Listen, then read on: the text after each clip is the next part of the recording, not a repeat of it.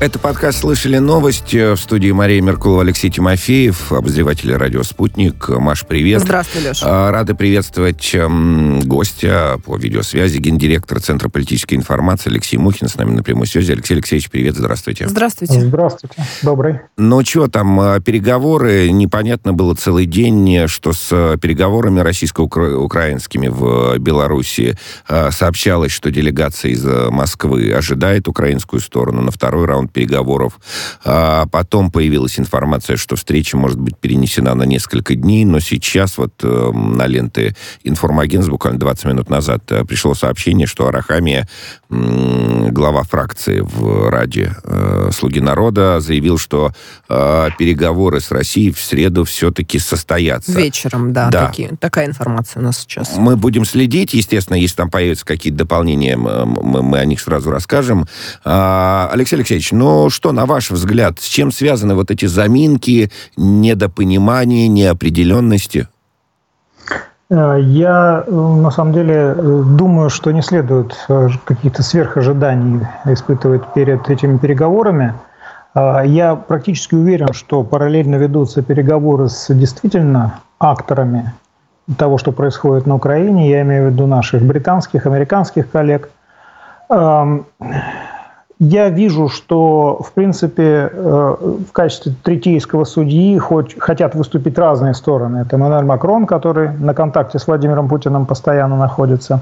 Это Реджеп Эрдоган. Несмотря на недомогание, тем не менее, Турция пытается играть активную роль в этом процессе.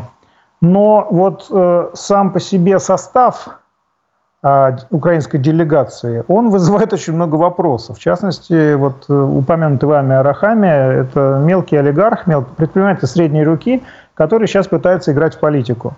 А, поэтому он делает такие достаточно громкие заявления, авансы раздает. Но я думаю, это для того, чтобы оказаться в центре информационного внимания. Ну, давайте будем, так сказать, я, справедливо. Я... Российская сторона тоже не вот на самом высшем спросить, уровне да, представлена. Алексей Алексеевич, может, тогда и российскую сторону тоже, ну, как бы прокомментировать? И, потому да, что и много здесь, кого были вопросы. Я прошу прощения, Маш, да. Здесь-то важно, кстати, отметить, что, ну, Арахами это Арахами, да, но там и а, советник а, главы офиса а, а, Зеленского у нас возглавляет а, советник президента Владимир, бывший, Бединский. Владимир Бединский, да. Но с их стороны есть министр э, обороны, а с нашей стороны замминистра. И еще есть некоторые неофициальные акторы, как нам mm. известно в виде Романа Аркадьевича Абрамовича. Да, именно, именно, кстати, тоже, да. Интересно узнать ваше мнение, кстати, на этот счет тоже. Это очень деликатная тема по поводу Романа Аркадьевича. Это будем деликатные. Я, я бы не хотел ее педалировать в эфире. Поняли. Нет, Поняли. Ну, давайте, так сказать, в общих, в общих мазках. Давайте тогда, действительно, раз уж заговорили. И главное, чтобы это переговором никак не... А, не, не ну, навредило. Речь-то идет о том, что там, помимо, так сказать, понятно, что война, а, военная операция а, проходит и так далее, но есть э, бизнес, бизнес-интересы и огромное количество денег. И есть связи, которые установлены, несмотря да. ни на что, между тоже определенными странами? Огромное количество денег, ну не знаю. На самом деле э, я не думаю, что там какое-то огромное количество денег, потому что с 2014 года все финансовые э, массивы, потоки, они уже, в принципе, распределились соответствующим образом. Что касается участия Романа Аркадьевича, то, скорее всего, он просто э, оно носит мониторинговый характер, и он информирует заинтересованных лиц от лица э, украинских олигархов, которые э, тоже проявляют заинтересованность в этом процессе. Э, дальше. Для меня вот, например, чисто визуально очень странно выглядит э, украинская делегация. No, no. Они, они выглядят, ну, футболки, кепки. Я понимаю, что сейчас такой дресс-код э, на украинском, в украинском правительстве – но этот дресс-код очень сильно контрастирует с э, такими э, галстучно-костюмными э, видами на российскую делегацию. И между нами, девочками говоря, э, вот э, внешний вид украинской делегации мне напоминает, э, простите меня, террористов, которые вышли на переговоры. Уж извините. Ну, вот такие ассоциации у меня Мне возникают. кажется, Алексей Алексеевич, там расчет на то, чтобы показать, что они, мол, вот прям с поля Новая искренность. Новая, да, искренность. новая искренность, а-ля. Это-то и смущает на самом деле, потому что я так понимаю, что ребята как начали играть в КВН э, несколько лет назад, так они в него продолжают играть, притворяясь политиками. И вот этот вот КВНовский налет, э, он на самом деле страшный, потому что клоуны это злые получаются в результате. Мне кажется, что э, нынешнее руководство Украины, оно всерьез до сих пор не может э, воспринять, не воспринимает то, что происходит с Украиной. А, я не знаю, по недомыслию ли это, либо это какой-то злой умысел. У меня есть основания полагать, что и по недомыслию, и это злой умысел. Кто-то играет из этих ребят, а кто-то реально э, зарабатывает на этом средства. А, я напомню, что недавно вскрыта информация нашей Минобороны относительно а, благосостояния Владимира Зеленского, счетов в США, а, виллы в Соединенных Штатах Америки, счет на миллиард двести миллионов и так далее. То есть, в принципе, мы видим, за, за что борется Зеленский. За что борются другие, более мелкие или более крупные акторы, мы еще увидим, я думаю. И это весьма показательно будет. Но сам по себе ход переговоров, если честно, вот для меня, он, вот переговоров, которые ведутся на территории Беларуси, он зашел в тупик. Ну что, ребята еще раз расскажут о требованиях и незыблемости позиций друг друга – Просто о, о чем говорить-то там? Не, ну что-то договориться там по земле, по, например, электростанциям, по а, Это АЭС. все военные решают на земле все. Это военные уже решили. А есть контакт? И российские, вот, и украинские. На э, этом уровне. Есть на контакт, уровне Алексей Алексеевич? Не только есть контакт, там есть даже совместное патрулирование и совместный э, контроль над объектами. То есть в этом смысле российская армия и здравые силы внутри э, ВСУ – военных вооруженных сил Украины, они, в принципе, работают уже в поле. В нескольких случаях даже полиция сотрудничает с российскими солдатами, и это очень хорошие знаки на самом деле. Это говорит о том, что э, мы на самом деле пришли освобождать эту землю от нацизма. Это не, не пропаганда, это просто такое ощущение, восприятие. И э, попытка противопоставить русского солдата и украинского солдата, она делается в вполне конкретных интересах, внешних акторов прежде всего, которые управляют внутренними акторами. А вот о внешних акторах. Которые за это получают громадные средства. То есть, в принципе, mm. картина маслом, она налицо. Перед тем, как э, Давай, подойти Леш, к внешним акторам, тот вопрос, который, вот, так сказать, меня э, тревожит, и я задаю его разным э, экспертам в нашем эфире. Вот, надеюсь, Алексей Алексеевич, вы проясните мне конкретно. Значит, на ваш взгляд, термины денацификация и демилитаризация подразумевают вариативность? Вот там, а, а, вот это то, что Конкретика. касается, то, то что касается переговоров. Не просто конкретики, а план А, э, ну, вариант А демилитаризация, вариант Б демилитаризация, вариант С. И точно так же с денацификацией. А, вот это может обсуждаться на переговорах? Что понимать под демилитаризацией и денацификацией? В каком это виде будет в реальности? Если эти ребята сядут за стол и будут обсуждать это, то на переговорах можно поставить будет крест. Угу. Потому что, в принципе, э, российская сторона, э, вот на мой взгляд, с точки зрения демилитаризации, Владимир Владимирович очень популярно, на пальцах, очень просто, э, не используя научную терминологию, рассказал, что он подразумевает под этим, под демилитаризацией. Потому что нас беспокоит размещение двух британских фактически под видом украинских военных баз на юге Украины. Нас интерес... беспокоит вероятность размещения на территории Украины тактического ядерного оружия. Помните, он сказал сакраментальную да. фразу «пять минут подлета». Ребята, вы смеетесь? Вот это все. Э, беспокоила накачка вооружениями Украины со стороны многих стран. И все записаны, все на карандаше, что называется. В этой связи позиция Германии вообще непонятная, потому что ребята хотят поставить, и, может, уже поставили стингеры, которые в дальнейшем, оказавшись в руках радикалов, будут стрелять по гражданским самолетам, взлетающим или садящимся в том же Борисполе, либо где-то еще, в Европе или, на, или в России. И вообще наши германские партнеры отдупляют, пардон за мой французский, что они поставляют в район боевых действий в этой связи. И, вот и вы... самое интересное, самое интересное, что вина ляжет именно на них, потому что они открыто это сделали на уровне лидера страны, лидера страны. И вот это, здесь, ладно, это, Алексей это Алексеевич, подождите секундочку, подождите да, секундочку. Да, да. Я, я могу дальше по пальцам перечислять элементы демилитаризации. То есть все эти пункты, шаг за шагом, должны быть выполнены с точки зрения убрать их из повестки дня. Это первое. Второе. Вот денацификации действительно... Да, если так про демилитаризацию... Смотрите, просто когда мы говорим демилитаризация, вы, так сказать, объяснили, повторили позицию президента. А, но, честно говоря, как-то в кулуарных кругах, в экспертных кругах а, до сих пор нет понимания, а какой будет, а, как будет будет выглядеть Украина, а, после, нет, после проведения военной э, специальной операции стороны России. Ну, то есть кто-то говорит о, о существовании двух Украин.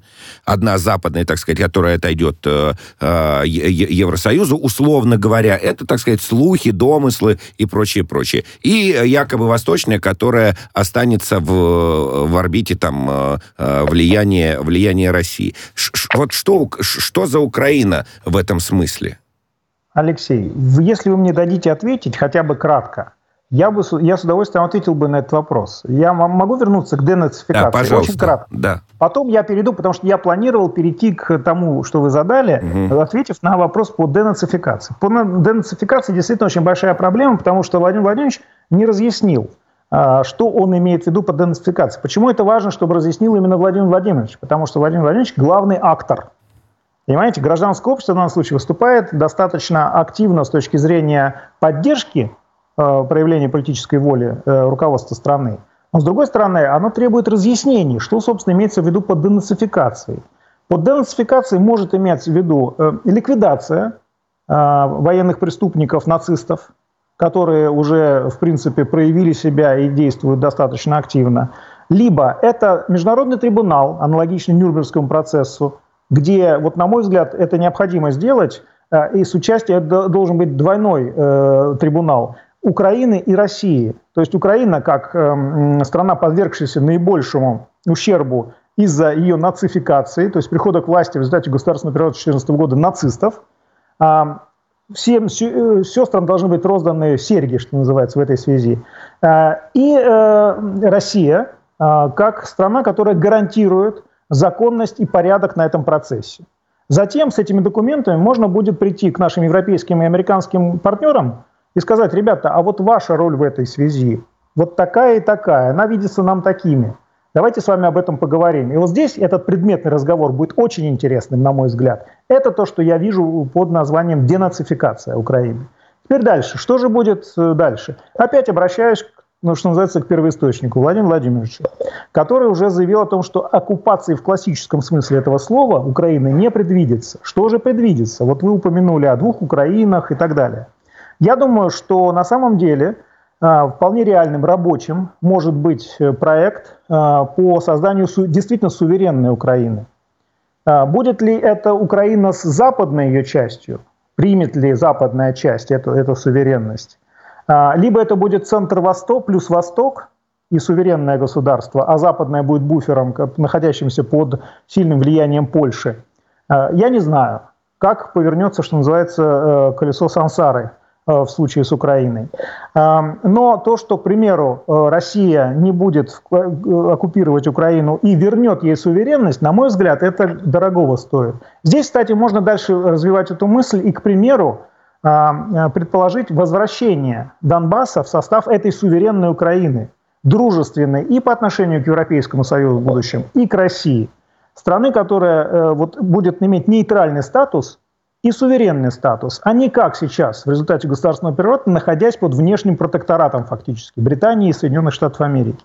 Вот это, скорее всего, вот этот образ Украины, он будет очень привлекателен для самих украинцев, как мне кажется.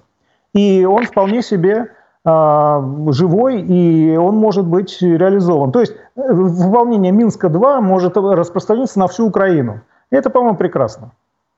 Маш, Услышали вас, да, Алексей Алексеевич? У нас, к сожалению, есть еще много других вопросов, поэтому Но, ну, давайте переходить. здесь, так сказать, я не вижу никаких проблем, честно говоря. Можно, потому что это, важ, это самая важная не, не, не, новость безусловно. Э, и я тема. Что, я да. предложила просто двигаться дальше, потому что у нас и по этой важной теме еще есть новости. А, значит, американские СМИ сообщают, что на Украину прибывают иностранные наемники для участия в боевых действиях. Один из собеседников издания «Вайс», бывший британский военный, а, сообщил журналистам следующее, дословно. «Я кое с кем контактировал проинформировал. Надеюсь, смогу применить мои навыки в области противовоздушной обороны. Думаю, в течение следующих 24 часов прояснится э, больше. Вот э, тоже видим как бы два вектора. С одной стороны, э, украинская делегация прибывает на переговоры, с э, другой стороны, наемники прибывают э, на Украину. И вот как раз здесь вопрос, Алексей Алексеевич, который хотела задать э, выше, о внешних акторах, которых вы упомянули, э, то есть со стороны Украины, те, кто влияют на принятие решений.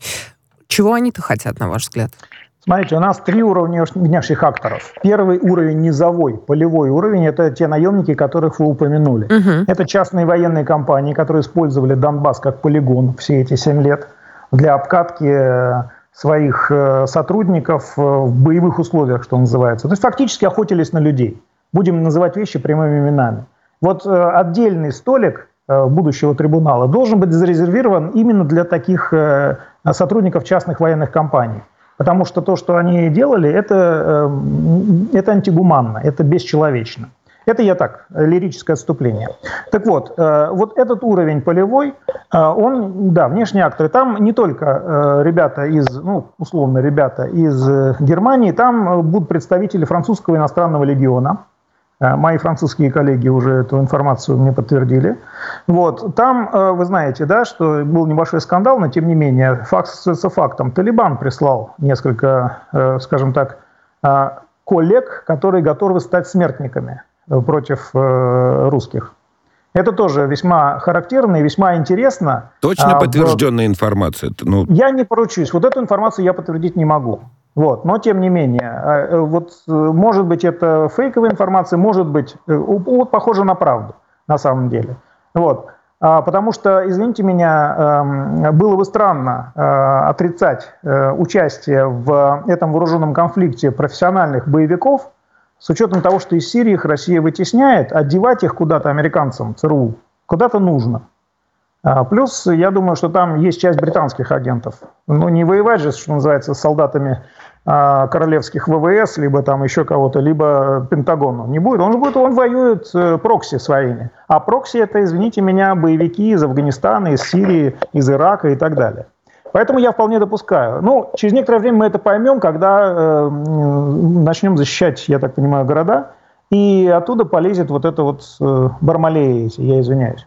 Ну, опять вот, же. И, ну, подождите, да. это низовой уровень, средний уровень. Это так называемые европейские партнеры по НАТО, которые оказывают, как правило, гуманитар, помощь гуманитаркой, вооружениями, но которые всячески избегают посыл высылки туда солдат. Потому что, как говорил господин Столтенберг, а, НАТО официально не является стороной конфликта. Извините, подвиньтесь. Ну и третье, э, самый верхний уровень акторов, это, безусловно, Вашингтон и Лондон.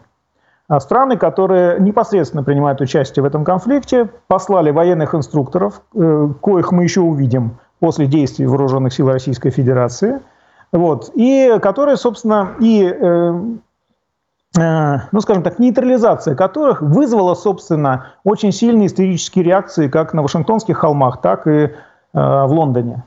Собственно, та истерика, которую закатили нам э, американские и британские э, политики, она касалась как раз вот э, очередной нейтрализации и очередной группы этих самых военных инструкторов. Я mm. так подозреваю, что триггером для таких вот малообдуманных санкций, которые сейчас мы видим, применением, были как раз вот эти гибель этих военнослужащих. А, они, вот они, они, они, они, эм, почему не, не сказать об этом в открытую? Это противоречит правилам ведения войны спецслужб. Со стороны спецслужб они никогда не признаются в том, что там находятся сотрудники спецслужб, либо а, специально отряженные ну, а, ну, они и тем более, что с ними что-то случилось. Да. Угу. Да. А, точно. Их там Интересно. нет, собственно. Алексей да. Алексеевич. Это было, угу. я, я не на, на голом, э, не на, это не домыслы. Это, в Сирии происходило то же самое. Помните необъяснимые э, истерики Бориса Джонсона в парламенте с требованием введения санкций в отношении России, эм, когда мы зачищали Алеппо, Пальмиру и так далее. Это случилось ровно после того, как там накрыли эм, британских э, спецназовцев, которых там просто не должно было быть. Вот, это случилось что. ровно тогда. Да, да, мы это помним, просто э, британские СМИ сразу подавили эту информацию и вычистили это из э, кэша Google. Не кажется ли вам, Алексей Алексеевич, что именно если мы берем вот акторы третьего уровня, которых вы назвали, это, соответственно, Лондон, Вашингтон, что им было бы выгодно и с помощью поставок вооружений, в том числе и через европейцев, с помощью подвоза наемников, а, как можно больше Россию замотать? И чем э, вот этот э, период продолжения военной спецоперации продлить максимально. Нет ли такого впечатления Слушайте, у вас? Это, это не только впечатление, это, это так и есть. Угу. Потому что, ничтоже сумняшися, наша монголо-татарская Ли Страс, ми, министр иностранных дел Великобритании, уже прямым текстом говорит, что наша цель не сдерживание России – Наша э, цель не пессимизация России, наша цель разрушение экономики России. Спасибо, Лизонька. Мы уже и так это поняли, в принципе, по тем санкциям, которые вы вводите. Да. И, но спасибо, что призналась. Спасибо, что вот э, прямым текстом сказала, какая же на самом деле является ваша цель. Потому что когда цели определены, более-менее понятно, как действовать. А, значит, ну если к санкциям а, переходить, Google Discover и Google News ограничили показы материалов всех ресурсов э, медиагруппы «Россия сегодня», куда входят РИА Новости и агентство «Спутник». А, Мета, Facebook отключила приложение всех ресурсов э, медиагруппы. И смотрите, появляется сообщение из Думы. Сегодня два закона. Начнем с э, нераспространения, с распространения недостоверной информации о действиях российских вооруженных сил. А потом есть еще один законопроект любопытный, который рассматривают в Думе. В общем, сегодня в Думе э, внесли поправки об уголовной ответственности за распространение недостоверной информации о действиях российских вооруженных сил. Э, предполагается, что за это будет грозить до 15 лет заключения. Немного, Алексей Алексеевич? Ну, ну вот я считаю, что это излишняя мера, потому что у нас есть уже э, наказание за распространение общественно опасной информации – а она вполне релевантна. А, вот. Э, другое дело, что э, можно применить статью госизмена. Не измена Родине, как написала Генпрокуратура, это советский атовизм, а гос, хотя хорош, хорошая, да, госизмена. В принципе, распространение такой информации вполне может подпадать под эту статью. Я считаю, что депутатский корпус, он, конечно, отреагировал, как он должен был отреагировать. То есть, а давайте до пятнашки поднимем. Ну а что Но... он так ре... Ну, что значит? Ну а почему он так должен реагировать? Перед ну, избирателями ну, надо отчитаться, что мы вот отреагировали, был вызов, отреагировали. Но я думаю, я практически уверен, что эта инициатива завязнет на уровне Совета Федерации. Или, по крайней мере, на уровне президента. Ну, потому что это излишняя жестокость. На, я, я вот, смотрите, это вполне может быть применимо к людям, к 15-летним, там, 16-летним подросткам, которые идиоты. Просто да, по дурости. Они просто что-то а репостят, да, в соцсетях. И наши вот э, представители спецслужб будут э, ставить галочки и портить, ну, по сути, непонятно, почему да, они это да. делают. Да. Но это не террористы, понимаете? Хотя, честно говоря, некоторым я даже не розги бы выписал, а может, что-то посерьезнее. Вот. Э, но, но э, злоупотребление не избежать. И в дальнейшем, я вижу просто угрозу эту, в дальнейшем это будет использовано против России как, э, как вот тоталитарного государства. То есть они уже сейчас говорят об автарке, они говорят о авторитаризме, о, о великой войне между демократиями и авторитарными режимами. Вот это будет камушек в эту break in the wall, вот, вот в эту стену просто. Обязательно будет. Здесь все-таки надо э, больше внимания уделять профилактической работе, разъяснительной работе. А, а не закручиванию гаек, потому что, извините, если закручивать гайки бесконечно, можно резьбу сорвать. Совершенно верно. И тогда хлынет так, что не, не, не, не просто обчихаешься, что называется. А еще одна а, инициатива, не знаю, насколько да, уместна она в нынешнее время. Группа сенаторов и депутатов из «Единой России» внесла на рассмотрение законопроект, предусматривающий дополнение закона о государственной гражданской службе Российской Федерации. А теперь, э, согласно этой инициативе, перспективе гражданские служащие должны будут давать присягу, э, собственно, гражданского э, служащего. Сообщается, что впервые поступивший на службу человек должен будет клясться, уважать и защищать права и свободы человека и гражданина, свято соблюдать Конституцию и законы Российской Федерации, быть честным, неподкупным, чутко и внимательно относиться к предложениям, заявлениям и жалобам граждан. Ну и дальше защищать Еще, свободу, блин, независимость, да, да, да, хранить государственную служебную тайну, верно служить народу и так далее. Что... Супер. Супер. Я бы заменил это полиграфом, если честно. Список вопросов вполне себе может быть очень конкретным И любой психолог скажет, готов этот человек для несения государственной службы, либо нет. И все. И на этом вопрос закрыл. Клятва замечательно, супер. Можно даже знамя поцеловать, при всем уважении к знамени. Да, я военный бывший, ну, в смысле, я срочно служил, я очень эм, благоговейно отношусь к знамени, да. Но полиграф здесь решит все проблемы. Человеку можно вполне себе задать вопросы относительно его планов на госслужбу в дальнейшем. И он соврать не сможет. Но, во всяком случае, специалисты обязательно выяснят эту правду. И все. И все. А я что-то Но вспомнил, как он... Ребята, да. ребята обязательно будут лоббировать против этой инициативы, потому что э, отсев будет чудовищным. Ну, да, ну. Вот, Нет, а что мешает э, часто... одной на руку, глазу одну, говорить, одну руку да. класть на Конституцию или на Библию, а вторую, так сказать, в кармашек класть конверт? Понимаете? А я о чем? Я о чем? Да. Поэтому полиграф. Э, да. Альтернатива вот этому замечательному красочному действу должен быть полиграф просто. Алекс... Не, можно и, и клятву, но, но после полиграфа. Да, да, давайте прервемся. Совестью, да. Давайте прервемся на выпуск новостей. Он будет длиться ровно три минуты, после чего продолжим. А, у нас с нами на связи Алексей Мухин. Радио «Спутник». Новости. Здравствуйте. У микрофона Михаил Васильев. В Госдуму России внесены поправки в законопроект о мерах противодействия на недружественные э, действия США и других иностранных государств. Речь идет о лишении свободы до 15 лет за фейки про действия российской армии, сообщил глава Думского комитета по безопасности и противодействию коррупции Василий Пискарев. Документ может быть принят уже на пленарном заседании в пятницу, не исключили на охотном ряду. 22 высокопоставленных белорусских офицера попали в черные списки Евросоюза. Их имена были опубликованы э, в официальном журнале ЕС. А, под э, санкции попали помощники министра обороны Леонид Косинский и Игорь Мужиловский. Решение вступило в силу с момента публикации. Группа украинских военных из иностранного легиона задержана во Франции. Мужчины планировали перебраться на Украину и принять участие в конфликте на стороне Киева, передают РИА Новости со ссылкой на местную прессу. Накануне вечером на выезде из Парижа полицейские остановили польский туристический автобус. В салоне находились около 30 украинцев, в том числе 14 военных из иностранного легиона. Это комплектуемое из иностранцев соединение, входящее в состав сухопутных войск Франции. Отмечается, что легионеры и их спутники путешествовали безоружными. Венгрия э, решила не направлять свои войска или вооружение на Украину. Вместо этого Будапешт может помочь с предоставлением площадки для проведения э, переговоров Москвы и Киева, заявил министр иностранных дел республики Петер Сийярто. Подробнее об этом э, в следующих выпусках новостей. Альянс ОПЕК Плюс по итогам э, заседания принял решение продолжить плановое увеличение добычи на 400 тысяч баррелей в сутки. В мае 2020 э, года из-за падения спроса на нефть, вызванного пандемией коронавируса, ОПЕК сократил добычу э, почти на 10 миллионов баррелей в сутки. Затем условия соглашения неоднократно корректировались.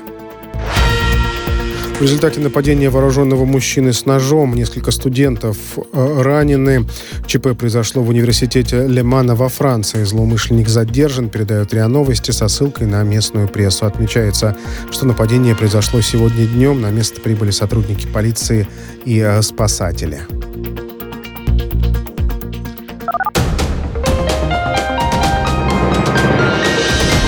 Следующий выпуск новостей на радио «Спутник» через полчаса.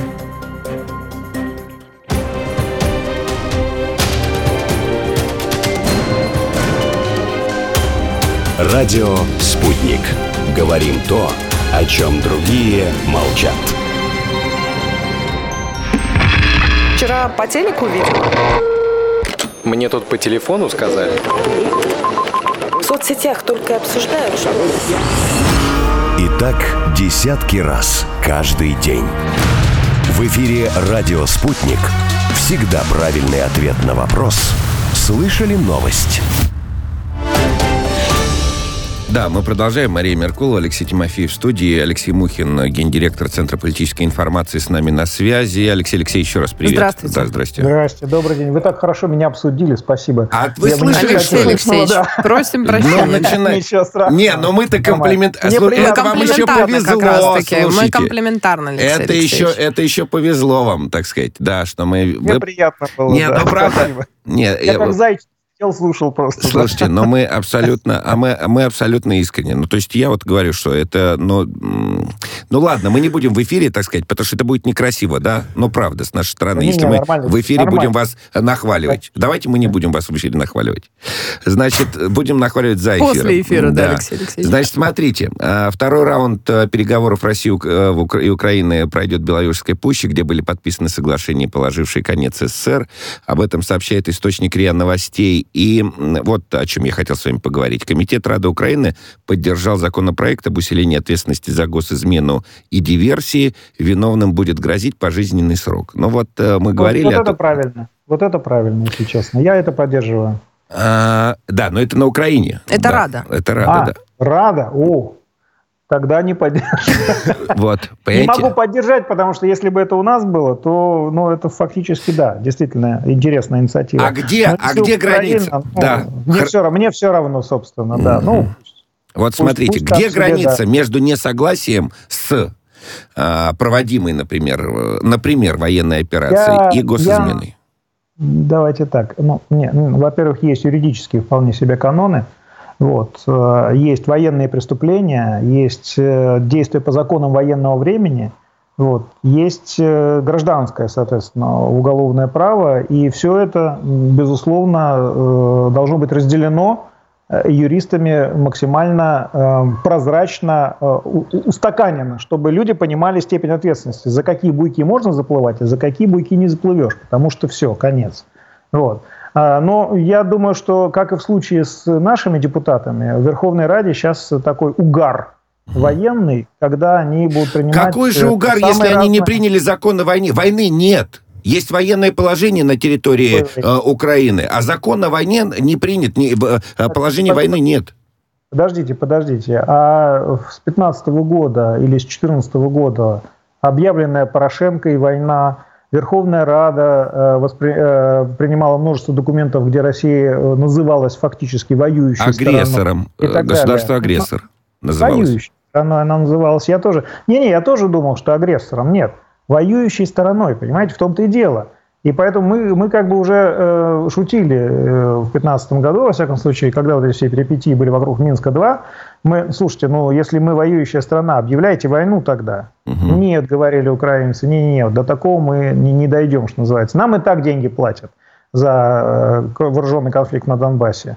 И, э, ничтоже сумняшися, Конгресс выделял деньги, а Минфин, соответственно, а, направлял финансовые потоки на ведение, поддержку войны на Донбассе фактически. При этом Россию э, регулярно признавали стороной, соответственно, воюющей стороной и так далее, и так далее. И, и к праву это не имеет Ну никакого ладно, ладно, бог с ним, с этим оставим. Вот э, важный все-таки, как мне представляется, вопрос по поводу несогласия и так далее. Возможности выражения его в публичном пространстве э, сейчас э, внутри России. Э, В связи в том числе с э, закрытием э, там эхо, дождя э, и так далее. Если честно, я вот э, выступаю всегда за институт э, общественного порицания. Потому что, ну, налицо же очевидно, что люди, которые сейчас вышли, так сказать, против войны, э, их в соцсетях называют выспавшиеся пацифисты. Вот, э, в кавычках пацифисты. Потому что они 7 лет спали, когда война шла фактически, а теперь они вышли против войны. Вот здесь, смотрите, против войны это всегда хорошо. Да, кто же за войну-то, да? Правильно? Я, например, вообще буддист, я против любых военных действий. Но, смотрите, можно же быть против войны 7 лет назад, а можно быть против войны в момент, когда твоя э, родная страна начала военную операцию, принуждение к миру, специальная военная операция. И вот тогда твое, твоя позиция а, против войны обрастает некими политическими условиями. То есть ты фактически действуешь как эм, хорошо организованная, законспирированная диверсионная группа в тылу врага и стреляешь в спину своим собственным солдатам. Поэтому внятные политики оппозиционного толка на данный момент, они свою позицию сформулировали так. Я, конечно, оппонент власти, но на данном этапе я не э, говорю ничего, потому что это может повредить моей армии. Вот э, это на самом деле нормальная, здоровая гражданская позиция. А. Когда мы закончим, когда мы закончим вооруженные, э, там, военно, специальную военную операцию, вооруженный конфликт, называйте как хотите. Вот тогда мы поговорим. Сейчас ну, Сделаем нельзя, выводы, харам. да, и проанализируем. Да, угу. совершенно верно. Mm. Как, какие решения принимались, недостаточные, достаточные, излишние, может быть. Вот тогда и действительно это можно обсудить. Сейчас на данном этапе это обсуждать нельзя. А я вам, Нельзя. да, я, я, э, может быть, если отойти, так сказать, от э, действий вооруженных сил, да, вот э, ребята, так сказать, дай бог здоровья им и гражданским, которые там находятся, да, вот не касаясь военной темы, а типа с политической точки зрения, принятие решений, обусловленность и так далее. Вот тут есть, но я позволю а я просто вам... с вами не согласиться. Да, при том, что Бхагават Гита начинает с войны, собственно, да, и с разъяснения, и с удивления. От буддизма это не имеет никакого отношения. Ну, это хра... к индуизму имеет отношение. Хорошо. Ну, это я на всякий случай так. Ладно. А смотрите, я вам приведу маленький да. интересный пример, на мой взгляд. Да. А, перед началом вооруженного конфликта медики отметили, что стали чиститься э, лечебные учреждения Москвы и разных других городов. От, э, ну, стали освобождаться места, резервироваться места и так далее. Понимаете, о чем я, да? Угу. То есть эта мера была э, в расчете на э, ситуацию, которая сложится через некоторое время. Так вот, на данном этапе эти места практически не заполнены. Понимаете, о чем я? В ходе вооруженных конфликтов в Чечне поступали пачками, десятками, сотнями раненые. На данный момент раненые не поступают. О чем это говорит? Стоп, стоп, стоп, внимание. О чем это говорит? Это говорит о том, что операция вооруженная, специальная военная операция на Украине идет так, как задумано, угу. без излишних жертв. Приказ Сергея Кужугетовича Шойгу, министра обороны, э, минимизация жертв с одной и с другой стороны. Понимаете? И вот этот показатель, маленький штришок, да, что госпиталя не заполнены это для меня важнее, чем крики о том, что нет войны, давайте как бы прекратим это, войну это, и так далее. Дай бог, хорошо. чтобы эти госпитали не заполнялись. Но, так сказать, вот мы опять возвращаемся к нашему с Машей обсуждению вас э, за вашей же спиной, хотя за вашей спиной газета «Правда», да? Э, значит, э, то, что мы вот обсуждали за эфиром. Знаете, от чего все это берется, на мой взгляд? от э, недостаточного понимания вот э, финальных целей. Понимаете, о чем я говорю, да? То есть, э, от когда нам сказали... И что, невнимательно слушали президента? Он я, все сказал. Слушайте, Он вам целый час нет, объяснял. Я очень так. внимательно слушал. И даже, э, признаюсь вам, не один раз. Но конечные да. цели я все равно... Э, я скажу про себя. Вот слушайте, я конечные а я, а я цели... вам что рассказал не, в начале передачи? Все равно... Ну, слушайте, еще раз. Будет две Украины или нет? Нужно демилитаризовывать и денацифицировать идентифицировать Львовскую, Тернопольскую, Луцкую, Ивано-Франковскую область? И или не нужно? Владимир Владимирович на эту тему ответил. Он сказал, как сложатся обстоятельства. Ну что Понимаете? Это? А вы говорите, есть нет, план. Нет, нет, это, нет, это нет, важно. Нет. Ну это как? означает, э, помните, помните знаменитое требование наших западных партнеров к Владимиру Путину? Э, дайте нам гарантию, что вы не нападете на Украину. Что это означает? Ограничьте себя в маневрах ограничьте. Фактически наши западные партнеры предлагали нам ограничить нас самих в проявлении своей политической воли и в маневрах. То есть э, создавали для себя выгодные конкурентные преимущества на ровном месте. Поэтому Путин не говорил, э, я не могу дать таких гарантий. Все будет зависеть от складывающихся постоянно обстоятельств, изменяющихся обстоятельств.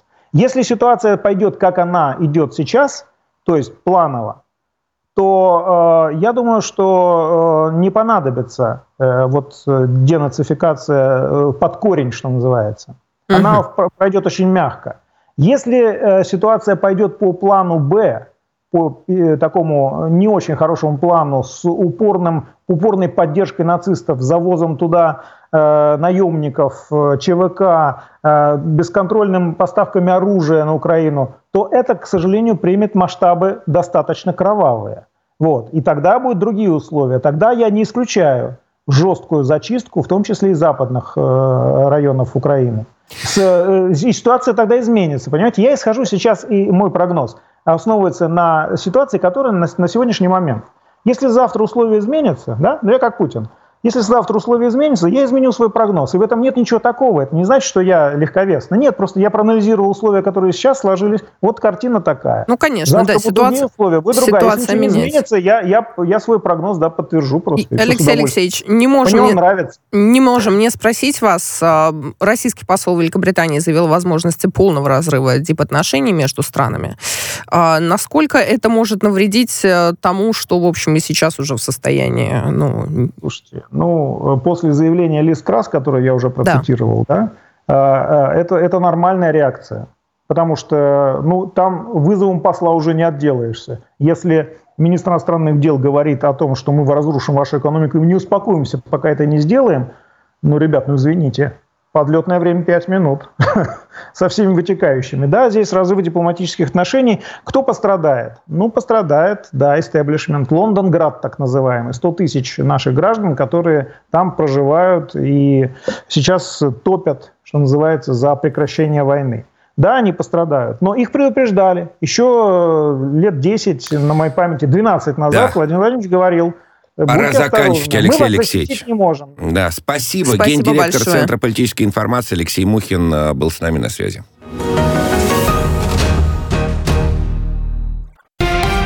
Радио «Спутник». Новости. Здравствуйте. У микрофона Михаил Васильев. В Госдуму России внесены поправки в законопроект о мерах противодействия на недружественные э, действия США и других иностранных государств. Речь идет о лишении свободы до 15 лет за фейки про действия российской армии, сообщил глава Думского комитета по безопасности и противодействию коррупции Василий Пискарев.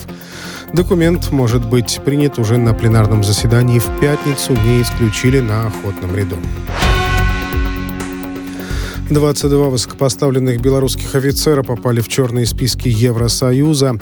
Их имена были опубликованы э, в официальном журнале ЕС. Э, под санкции попали э, помощники министра обороны Леонид Косинский и Игорь Мжиловский. Решение вступило в силу с момента публикации. Группа украинских военных из иностранного легиона задержана во Франции. Мужчины планировали перебраться на Украину и принять участие в конфликте на стороне Киева, передает РИА Новости со ссылкой на местную прессу. Накануне вечером на выезде из Парижа полицейские остановили польский туристический автобус. В салоне находились около 30 украинцев, в том числе 14 военных из иностранного легиона. Это комплектуемое из иностранцев соединение, входящее в состав сухопутных войск Франции. Отмечается, что легионеры и их спутники путешествовали безоружными. Венгрия э, решила не направлять свои войска или вооружение на Украину.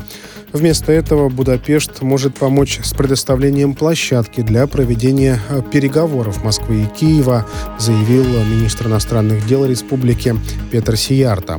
Подробнее об этом э, в следующих э, выпусках новостей.